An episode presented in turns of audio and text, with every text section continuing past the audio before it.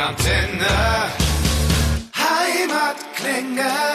Rockantenne Heimatklänge, der Podcast.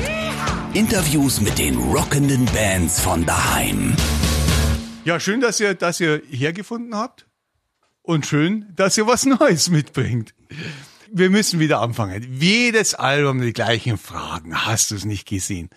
Wie seid ihr denn auf Artus gekommen? Auf das ganz, auf den ganzen Wahnsinn.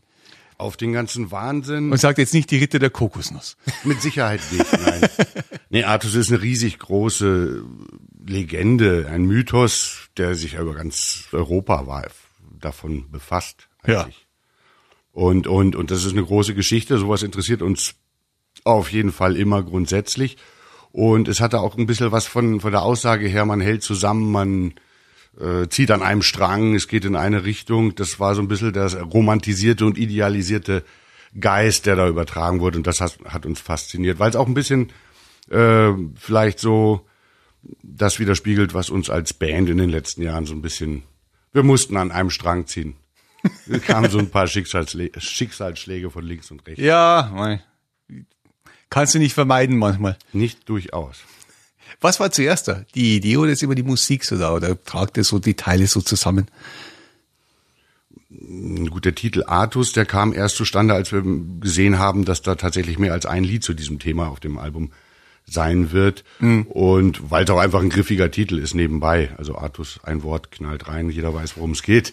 Und ansonsten arbeiten wir fortwährend. Schreiben ist bei uns also nicht irgendwie, wir setzen uns hin und jetzt machen wir was, sondern das läuft durchweg. Wenn eine Idee kommt, wird sie auch beackert. Da ist es völlig unterschiedlich. Mal ist es eine Textidee, um die sich dann alles herumspinnt. Mal ist es ein musikalischer Faden, den man ergreift und dann wird ein Gewand daraus. Äh, da gibt es eigentlich auch keine Gesetzmäßigkeit für. Ist es schwierig, sich in dem Metier immer wieder neu zu erfinden? Und er sagt, okay, wie gehen wir es an?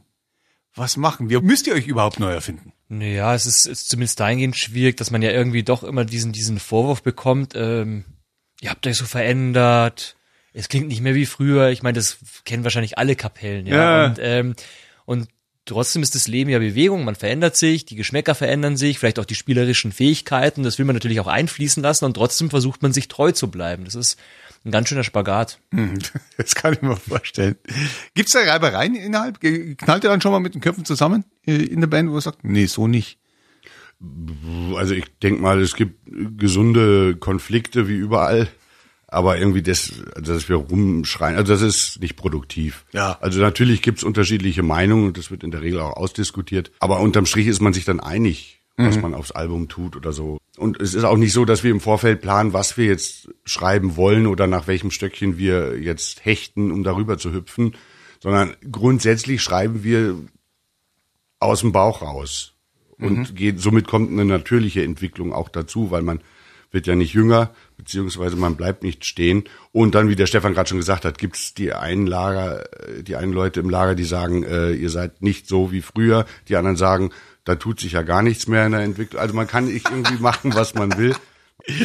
Äh, aber entwickelt man nicht so eine gewisse Routine dann auch, wo du sagst, da musst du vielleicht sogar vorsichtig sein, dass du nicht zu routiniert wirst in dem Ganzen? Ich glaube, das, was du sagst, ist uns mit dem Vorgängeralbum passiert. Okay. Da war zu viel Routine, das, das hm. passt schon, das macht. Aber es war trotzdem nicht schlecht.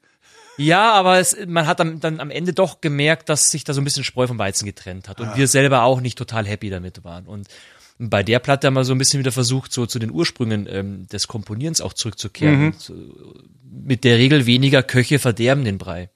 Eben nicht so sehr. Und Thomas hatte nebenbei auch so einen Run. Wir haben Thomas einfach machen lassen und Birgit hatte irgendwie zwei gute Ideen. Und in der Summe waren es einfach dann zwölf griffige Titel. Und dann haben wir gesagt, das reicht. Das muss sich jetzt nicht jede irgendwie hier ergießen. Das ist schön von euch. Aber ihr seid dazu verpflichtet von Autos auch, ihr habt ja auch so eine, ein Boxset gemacht, eine Special Edition, damit man ja was verkauft und so weiter. Das ist heute, heutzutage musst du das machen, oder? Wir haben jetzt das Glück, dass äh, die Leute, die uns wohlgesonnen sind, auch noch Leute sind, die gerne was in der Hand haben. Ja. Grundsätzlich und auch Live-Konzerte besuchen und so. Aber der Trend, wenn man sich so ein bisschen umschaut und über den Tellerrand hinausblickt, ist äh, mittelschwer erschreckend wo hin zum Stream und und äh, eben keine CDs mehr, aber überhaupt nicht mal mehr Alben, sondern nur Einzelsongs. Ja. Das ist eine ja grummelt im Bauch. Es ist, bisschen Schiss hat man da schon, was kommt. Ja, das kann ich mir vorstellen. Ich glaube, man soll es aber nicht so verteufeln. Es ist einfach die Evolution, die es immer irgendwo gibt und man muss halt einfach mitmachen. Es ist leider so und äh, der Bedarf an Musik ist ja nach wie vor da und der Bedarf an Konzerten ist da. Die Musiker oder speziell die Label werden sich da ein bisschen neu erfinden müssen und da wird es aber Wege geben. Ja, ja. Aber ihr seid ja auch bald live unterwegs. Also jetzt erstmal im Sommer auf ein paar Festivals und dann im Herbst so richtig. Aber was mir aufgefallen ist, und uh, correct me if I'm wrong, wie der Amerikaner gern sagt, ihr seid im Zirkus Krone. Ihr wart doch schon mal im Zenit und so weiter. Seid ihr, seid ihr bewusst so eine Stufe? Aha. Auch nicht zuletzt dem Klang geschuldet. Also die, das Ja. Zenit ist halt Ja. einfach eine Industriehalle dafür gebaut und so klingt sie auch und man kann sich auf den Kopf stellen. Äh, es wird immer, äh, immer eine Industriehalle bleiben und der Zirkus Krone ist wunderschön. Erstens, zweitens klingt er genial Ja. und er ist kleiner, dann macht man halt eine Doppelshow oder so. Ja. Das ist auf jeden Fall charmanter als dieses, dieses Riesending. Das ist geil. Wird man nicht her. Ja, ja, das stimmt schon. Ähm, können wir über ein paar Songs einfach mal reden? Ich meine, wie kommt man darauf, den Froschkönig nochmal zu vertonen? Da, das, da, also ich würde da nie dran denken.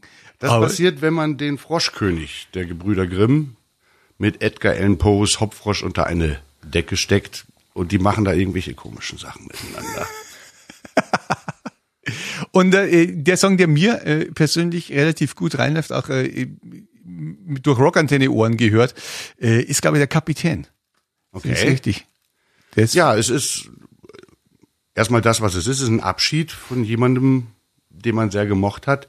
Und das habe ich hier in eine Geschichte gepackt, eben in eine Maritime, wo die, die Mannschaft von ihrem geliebten Kapitän, äh, wenn man sich vorstellt, die Jungs, die Matrosen, die Leichtmatrosen, die da rumliefen, das waren alle gerade dem Knabenalter entsprungen. Und da war halt der alte, erfahrene Typ, der ihnen die, die Flötentöne beigebracht hat, sage ich mal so. Und der geht halt. Und das ist auch ein bisschen eine tragische Figur. Kann man viel reininterpretieren, warum er jetzt genau so und zu dieser Zeit ging. Und das Maritime bietet sich natürlich an, um auch sehnsuchtsvoll zu klingen. Ihr denkt auch an alles. Ne? So sind wir. Sehr schön. Was soll Artus für euch bewirken? Wohin wollt ihr mit dem Album? Was habt ihr euch mit dem Album vorgenommen?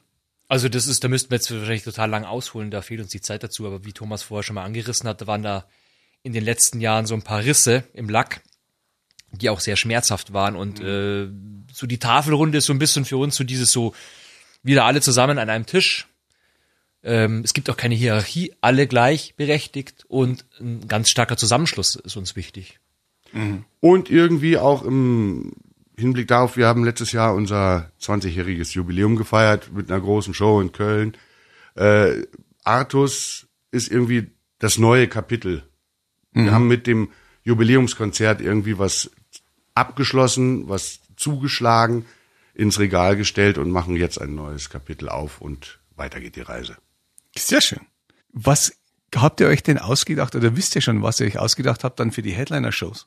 Bis auf die üblichen Feuerwerke, Drachen und äh, Kerker-Szenarien. Grundsätzlich bleiben wir dabei altbewährtem im Sinne von wir sind das, gesagt. Ja, klar. Dungeons, Dragons, Fireworks ist das ganz übliche. Genau. Nee, wir grundsätzlich sind wir eine Unterhaltungskapelle, sprich uns unsere Aufgabe ist es irgendwie die die Leute, die uns besuchen, für die zwei Stunden der Show einfach zu entführen. Ja. Die sollen ihren Kopf ausmachen und Party feiern und äh, das wird geboten, definitiv. Der Herbst steht unter dem Motto Party, wenn sie denn kommen und ihren Arsch hochbewegen. ah, die kommen schon. Man kann jetzt sagen, wie erfolgreich seid ihr im Ausland?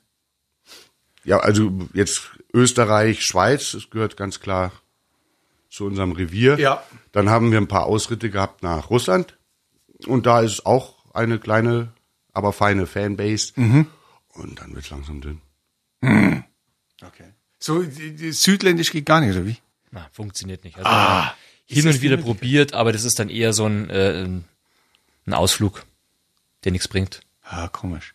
Jede zweiklassige Power-Metal-Band spielt in Italien groß auf, aber... Aber Ja, die singen ja Englisch. Ne? Genau. Ich, ich weiß schon, klar, aber letztendlich. Ah, das ist ja interessant. Das sagen wir so, wir haben schon jetzt für die Zukunft nochmal so uns so auf die Fahnen geschrieben, das ein oder andere Land vielleicht nochmal zu bereisen. Das ist aber auf der To-Do-Liste jetzt nicht wirklich ganz oben. Ja, okay.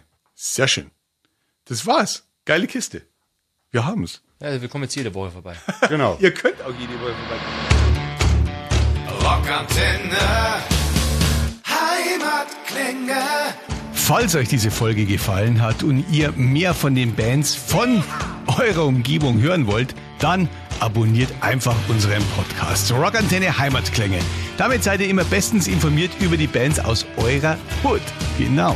Wir freuen uns natürlich auch über eure Meinung, wenn sie denn gut ist. Schreibt uns immer gerne eine Bewertung.